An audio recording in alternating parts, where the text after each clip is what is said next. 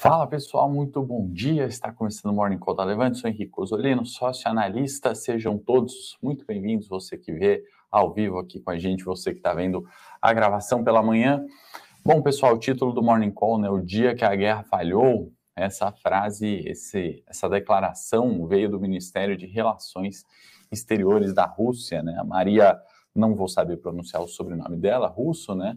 Falou que esse dia, né, 15 de fevereiro, seria conhecido como o dia em que a guerra falhou, né? Falou duras críticas ali ao Ocidente, Estados Unidos, né? Abre aspas, humilhados e destruídos sem que um tiro fosse disparado, né? Então, tem algumas questões aí russas para a gente ponderar, né? Obviamente, não se sabe ainda ao certo, né? Se de fato não vai haver guerra. O que a gente sabe é que teve uma retirada, né? De parte dos exércitos ali da região da fronteira, né? De um total de 130 mil soldados 10 mil retornam para a Rússia. Né? Então, os mercados refletem aí no positivo um certo alívio. A gente já comenta mais detalhes sobre essa questão né, do dia que a guerra falhou. Antes, vamos passar os mercados. Xangai em alta, né? leve alta de 0,5%. Índice Nikkei do Japão em queda de 0,79%. Fechamento de hoje. Eurostock sobe 1,74%.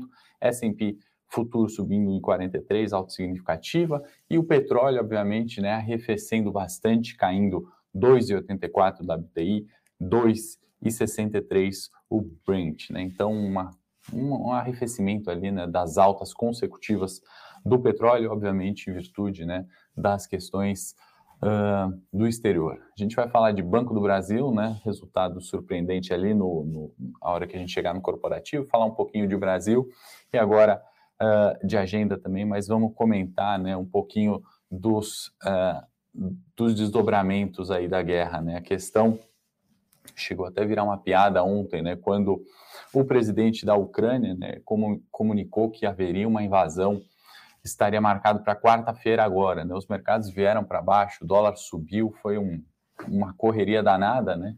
E depois uh, foi informado, né, por um assessor que esse comunicado tinha ironia, né? O mais curioso que virou uma piada porque o presidente da Ucrânia, né, o Vla Vladimir Zelensky, ele era um ex-comediante, né? Então virou, obviamente, uma piada nesse sentido, né? O, uma declaração séria dessa fez um rebuliço nos mercados ontem, contendo ironia. Depois, na explicação, ficou ainda pior, né? Falando que tinham é, divulgado com um erro de tradução, né? Por isso que eu falo assim, muito cuidado, né, com as mensagens e com a tomada de decisão, né, principalmente, né, que a gente tem que olhar, né, com as mensagens, às vezes de WhatsApp ou com as informações quentes que chegam, né, às vezes elas vêm mal interpretadas. Então, uma decisão de investimento, né, sempre baseada nesse tipo de informação não confirmada, né, pode prejudicar, pode atrapalhar, é, obviamente, nossos investimentos, né. Quem é mais velho deve se lembrar do Macaco Tião, né, que quase foi eleito presidente do Rio em 97. Então, não é só no Brasil que essas coisas acontecem, né?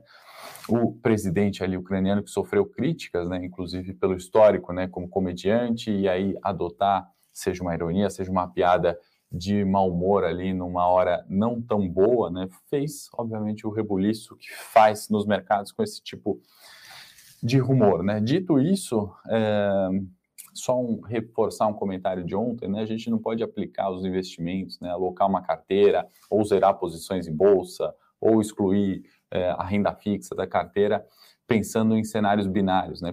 Quaisquer que sejam, né? Acho que a lição que vem, mais uma vez, né, dessa, desse, dessa guerra iminente, né? Não estou falando também que não vai ter invasão, né? Continuam ali é, os exercícios militares, né? Segundo a Rússia, né? Nunca vi também tanto exercício militar precisar ser é, em zona de fronteira, etc. Né? Obviamente não é só um exercício militar, né? Também tem um jogo ali do Putin, do próprio Ministério de Relações Russas? Dizendo, ah, não, não, não queremos invadir, não tem problema nenhum e fazer essa movimentação toda, né? Também a gente não é inocente nesse ponto, mas a questão é reforçar o comentário de ontem no sentido nunca tomar a decisão de investimento pensando num cenário binário, né? Então, ah, essa semana o assunto era se a Rússia invadir, então eu vou é, me posicionar dessa maneira. Se a Rússia não invadir, então vou me posicionar dessa maneira, né?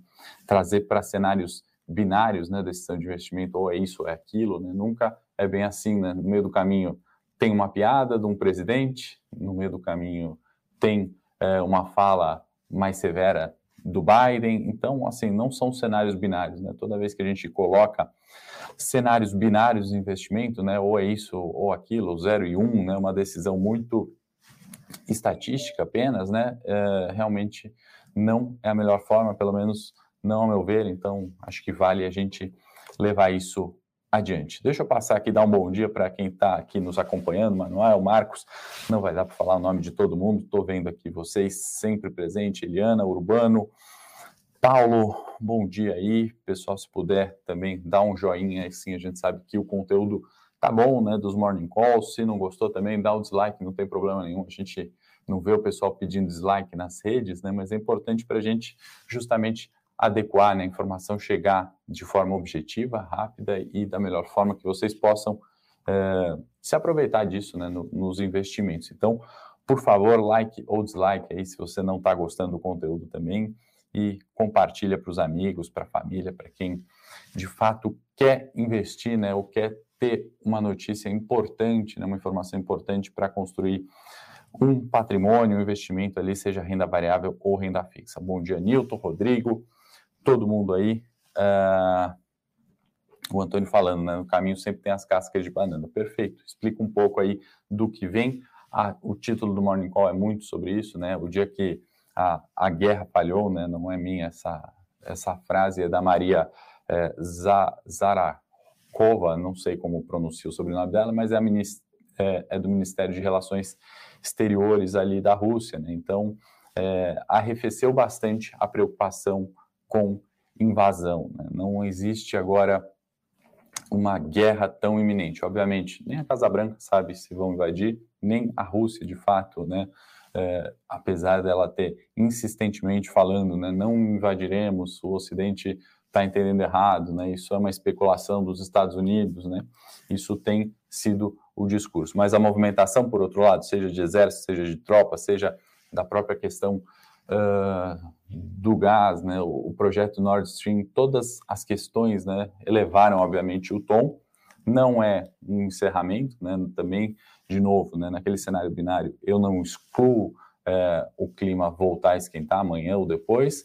O fato é que hoje, né, para a gente pensar mais no curto prazo, nessa semana, o petróleo está arrefecendo, rublo russo né, valorizou, atingindo máximas aí, então um clima muito mais é, sereno, apesar né, do segundo, segundo a Rússia, né, os exercícios militares continuarem ali na região da Ucrânia, tá? Vindo agora aqui para o território brasileiro, né, a gente tem uma agenda relativamente esvaziada, saiu o GP10 que teve alta de 1,98, né, frente ao último mês, dado é, de inflação também, né, reforçando isso e coincidindo, né, com a declaração do Campus Neto ontem em evento, né, comentando sobre, é, na projeção do Banco Central do Brasil, né, o pico de inflação chegará entre abril e maio. Né? Então a gente deve ver os indicadores ali de inflação aumentando pelo menos até maio, e aí a gente espera de fato né, que o aumento dos juros possa arrefecer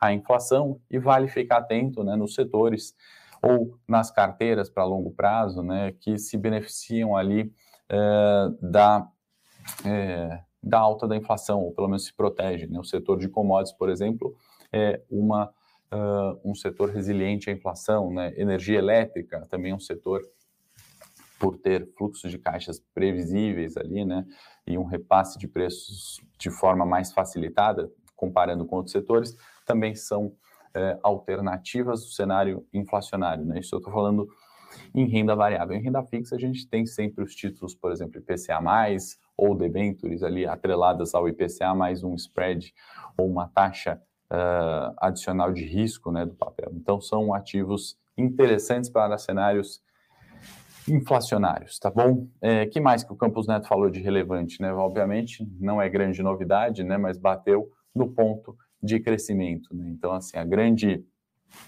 incerteza né, da, da política é, ou que o Banco Central vê né, como é, choques ali na política monetária se dá em virtude do crescimento evidente, né, não é novidade. A gente precisa, obviamente, crescer, o ano talvez tenha um PIB ali reduzido, mas pelo menos chegar em alguma política né, de investimento de longo prazo, algum projeto né, que garanta que esses investimentos, né, que esse fluxo gringo que não parou, continuou também, né, vem de janeiro, fez um mês muito positivo em bolsa, continua agora em fevereiro trazendo, né, ou pelo menos segurando a bolsa, a gente já vai ver os pontos técnicos ali, a força do Ibovespa acho que vem muito desse fluxo gringo, né? Para esse fluxo não se tornar apenas um fluxo e daqui a pouco esse capital novamente sair do país, né? Obviamente, é o que o Campos Neto é, destacou ali como uma incerteza de crescimento, né? Para isso a gente precisa de políticas ali é, de crescimento, né? Políticas de investimento de longo prazo. O Gustavo está perguntando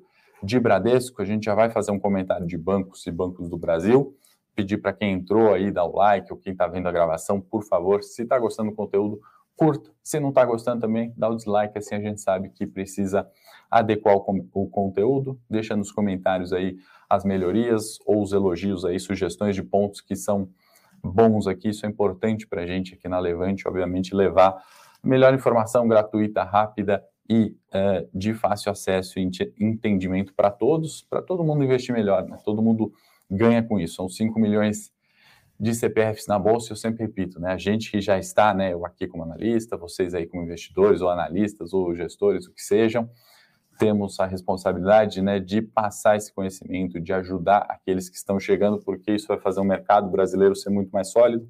Essa é a minha opinião.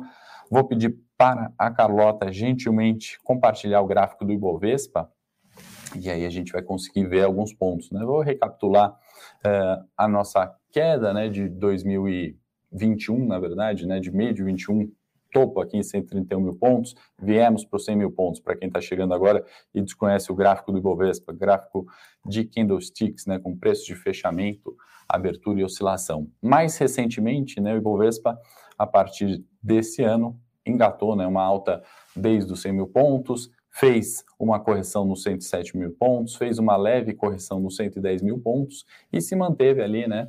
Estamos próximos aos 114 mil pontos, né? E quais são agora os pontos do Ibovespa mais relevantes no curto prazo, né? Primeiro, essa linha de resistência dos 113 mil pontos aqui em cima, né? A gente está vendo como alguns testes recentes aí nas últimas semanas, se torna agora um suporte, né? O fechamento é, da, da sexta-feira, né, que foi bastante positivo, veio no primeiro alvo 115 mil pontos, né, 114,800, né, a gente comentou sobre esses pontos, fez a correção, né, como a gente sabe, todo ponto de suporte e resistência cabe em testes, né, então, em virtude também do cenário, né, da última sexta-feira, quem se lembra quanto à preocupação com a guerra iminente, né, invasão russa, as falas de Biden corroboraram, né, para redução, né, para a gente não fechar nos 115 mil pontos e voltar para a região de suporte 113 e 500, né, que era uma antiga resistência, agora se torna suporte. Ontem o fechamento, apesar né, dos preços de abertura,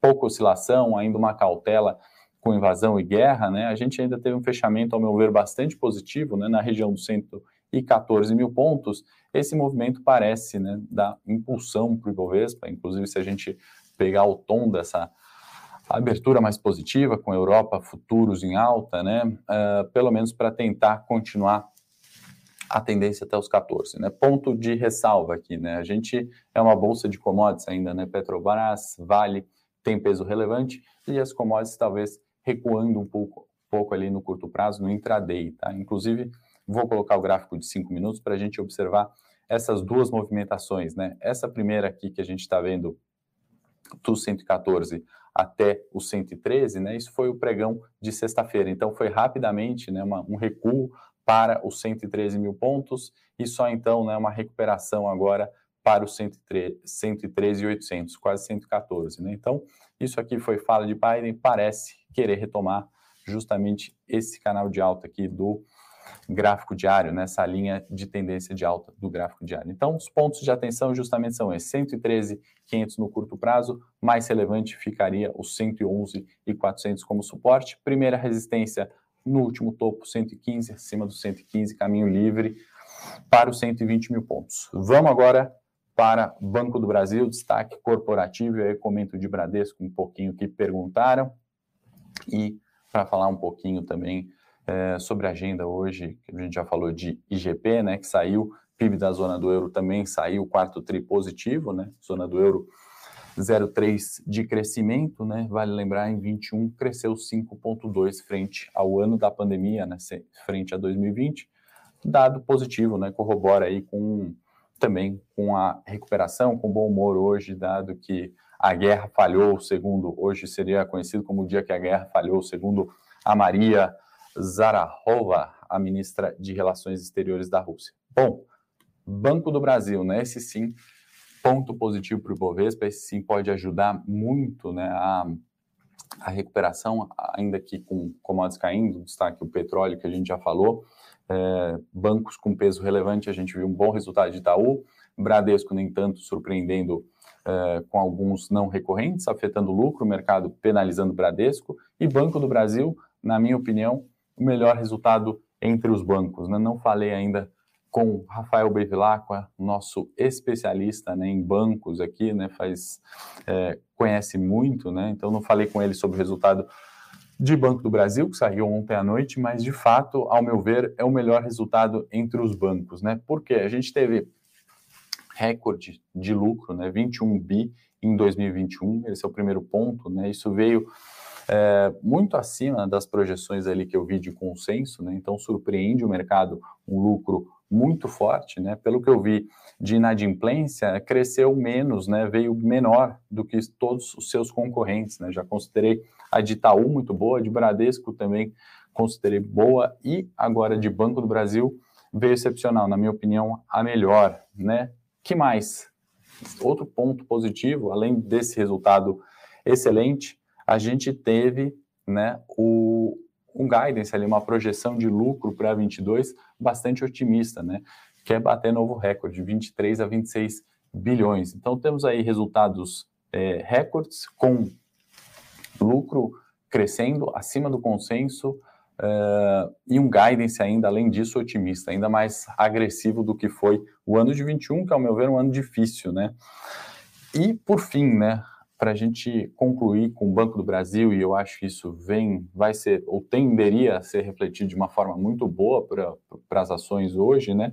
Anunciou pagamento de JCP de dividendos, né? JCP de 0,45, dividendo 0,35. Então, é, bastante coisa né, para o acionista, para o investidor. Né? Vale lembrar que as datas né, do JCP vai pagar dia 11 de março e com base na posição daqueles que têm ação em 2 de março. Tá? A gente preparou um relatório que é gratuito sobre dividendos, né? Então, assim, muita pergunta sobre dividendo. Se você baixar esse relatório gratuito, você recebe todos os meses, né? A gente atualiza, né? Conforme as empresas vão divulgando suas datas de pagamento, assim você sabe Vou pedir para a produção colocar aí no, o link que está na descrição, né, nossa agenda de dividendos. Se você baixar de forma gratuita, você vai receber quais empresas vão pagar dividendos, quais datas, né, o que, que é DataX, DataCom.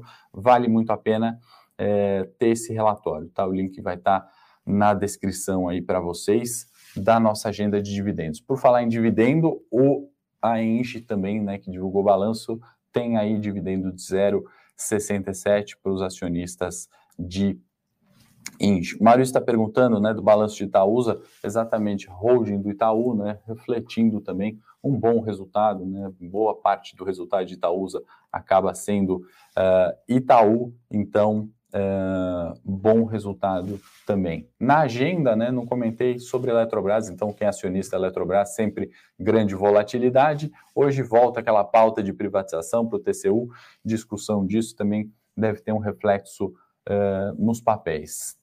Vale comentar, PetroRio, Carrefour e Banrisul divulgam resultados hoje, né? Então vamos ficar atento aí qualquer volatilidade relacionada a balanço nos papéis hoje, 10 e 15 da manhã, vou ouvir o é, teleconferência de resultados do Banco do Brasil que acabou de sair, e aí qualquer novidade ou detalhe eu trago no Morning uh, de amanhã para a gente comentar, mas ao meu ver, excepcional, né? Quero falar com o Rafael ainda sobre o resultado que ele achou, né? Comentamos sobre Bradesco e engraçado que o Rafael estava ali atrás, eu estava aqui no estúdio no dia do Bradesco, né? A hora que ele viu assim o resultado, já fez uma cara assim. Eu tinha uma posição, é, é, na verdade, em Bradesco, né? E aí a gente é, eu falei, poxa, veio surpreendendo. Né? Agora também temos uma posição em Banco do Brasil, não é recomendação de compra, né? inclusive as entradas não são agora, né? eu acho que isso, uh, abertura, se refletir balanço de fato, né? operar balanço não é a melhor estratégia, né? pega uma grande volatilidade alta, então eu sempre defendo a posição anterior. Quem está perguntando de Bradesco, né, se é melhor realizar, né, não, a gente tem algumas posições de ação e de opções, né, o racional não alterou, tá bom, pessoal? Bom, por hoje é isso, vou para o meu Morning Técnico agora, quem gosta de análise técnica, quer acompanhar, pode uh, ir lá no meu canal, a gente vai discutir alguns papéis, Além disso, peço que curta se você gostou do Morning de hoje, está importante aí, se é isso que vocês querem ver aqui. Também, se não gostou, não tem problema nenhum, dá o dislike, deixa no comentário porque não gostou, ou também deixa no comentário porque está gostando. Isso é muito importante mesmo para a gente, né? Valorizar o nosso tempo aqui, o tempo de vocês, né? Então, a gente pode adequar se o conteúdo não está é, bom. Se está bom também, continuem curtindo, comentando. O feedback de vocês está bastante positivo. Então, vamos seguindo. Amanhã, 8h30, estarei de volta com mais resultado, com mais novidades né, sobre se de fato 15 de fevereiro foi o dia que a guerra falhou. Torço de fato para que isso seja né, verdade. É, espero que a Maria, ministra de Relações Exteriores ali da Rússia, esteja correta e a gente possa caminhar ali para os 120 mil pontos sem volatilidade de guerra, né? Que é ruim para o mercado, é ruim para a sociedade como um todo ali. E é isso, pessoal. Obrigado pela presença, pelos likes, feedbacks positivos e amanhã, 8h30, espero vocês aqui. Bom dia a todos. Para saber mais sobre a Levante, siga o nosso perfil no Instagram levante.investimentos. Se inscreva no nosso canal do YouTube Levante Investimentos. E para acompanhar as notícias do dia a dia e mais sobre a Levante, acesse nosso site levante.com.br.